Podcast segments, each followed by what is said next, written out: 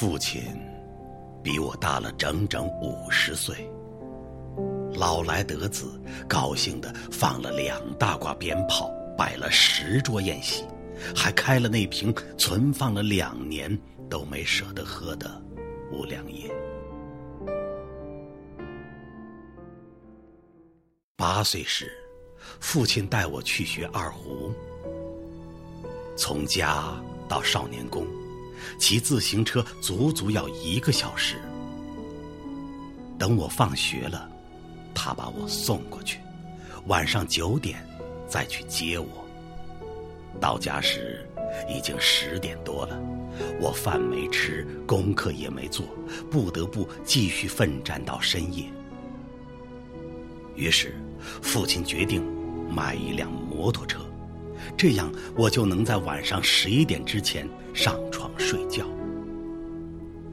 我妈说：“你都这么大年纪了，能学会吗？”父亲握紧拳头，一边展示胳膊上的肌肉，一边豪情万丈地说：“穆桂英五十三岁还挂帅出征呢，我是个大老爷们儿，小小摩托车还征服不了。”他胳膊上的肌肉松垮垮的，看得我一个劲儿的捂着嘴偷笑。我十岁时，父亲六十岁。从单位光荣退休后的第二天，他就找个人多的街道摆起了修鞋摊儿，收费低，活儿又做得好，常常忙得抽不出身吃饭。以前的同事们逛到他的摊儿前，不解的调侃：“老杨，退休工资还不够花呀？到这么大年纪了，还干这活？”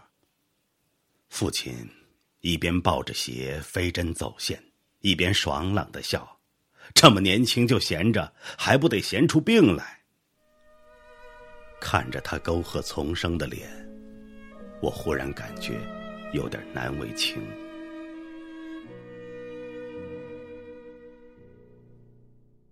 我读高三那年，父亲执意在学校附近租间房子，学人家搞陪读，还不辞辛苦的把修鞋摊儿也搬了过来。我上课时，他在家做饭；我放学时，他急匆匆出摊儿。饭做早了会凉，但他总是把时间掐得很准，每次我都能吃到热腾腾的饭菜。可这样的话，他就只能饿着肚子干活，能吃饭时，菜早已凉透。我帮他收摊儿，一个补鞋的中年妇女说：“你孙子都这么大了呀，那你干嘛还这么拼命？让儿子养着就好了。”我站在旁边，脸上火烧火燎的，命令他。以后不要再摆摊了，家里又不是穷的揭不开锅。他把脸一沉，气呼呼的说：“我还这么年轻，还能多挣点说这话时，他六十八岁，原本挺拔的腰身已经有些佝偻。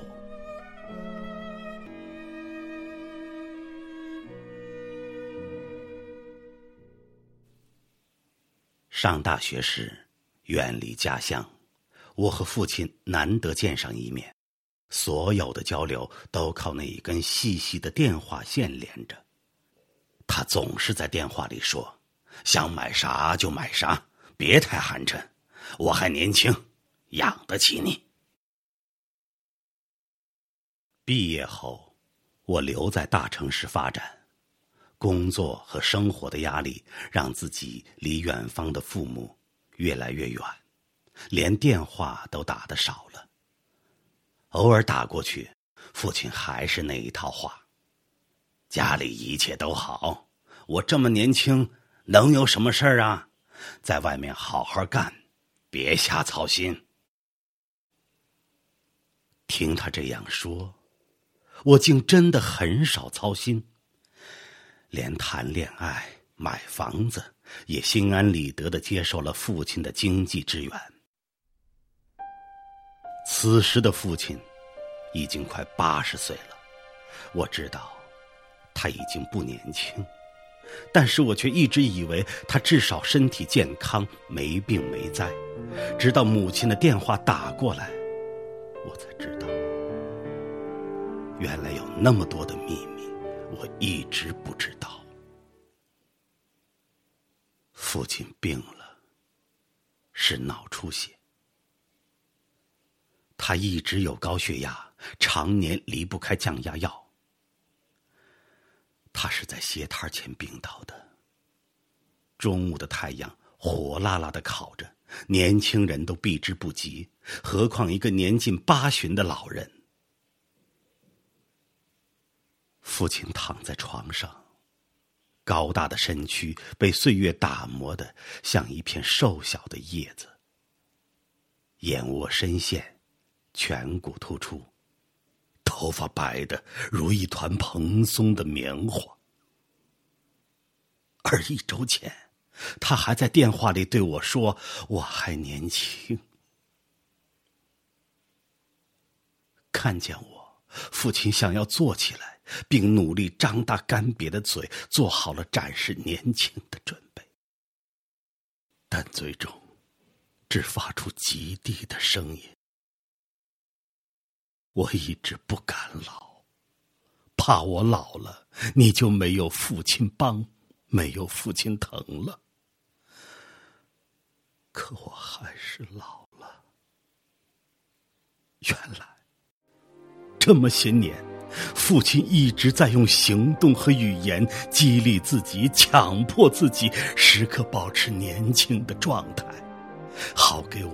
挣足够多的钱，给我足够多的帮助，给我足够多的爱，也给我足够多的从容与坦然，让我不因有一个年迈的父亲而自卑自怜。居然根本不懂父亲的良苦用心，竟在他夸耀自己还年轻时，曾生出一丝厌恶和不满。如今，在父亲病床前，看着老如朽木的父亲，我终于忍不住，泪流满面。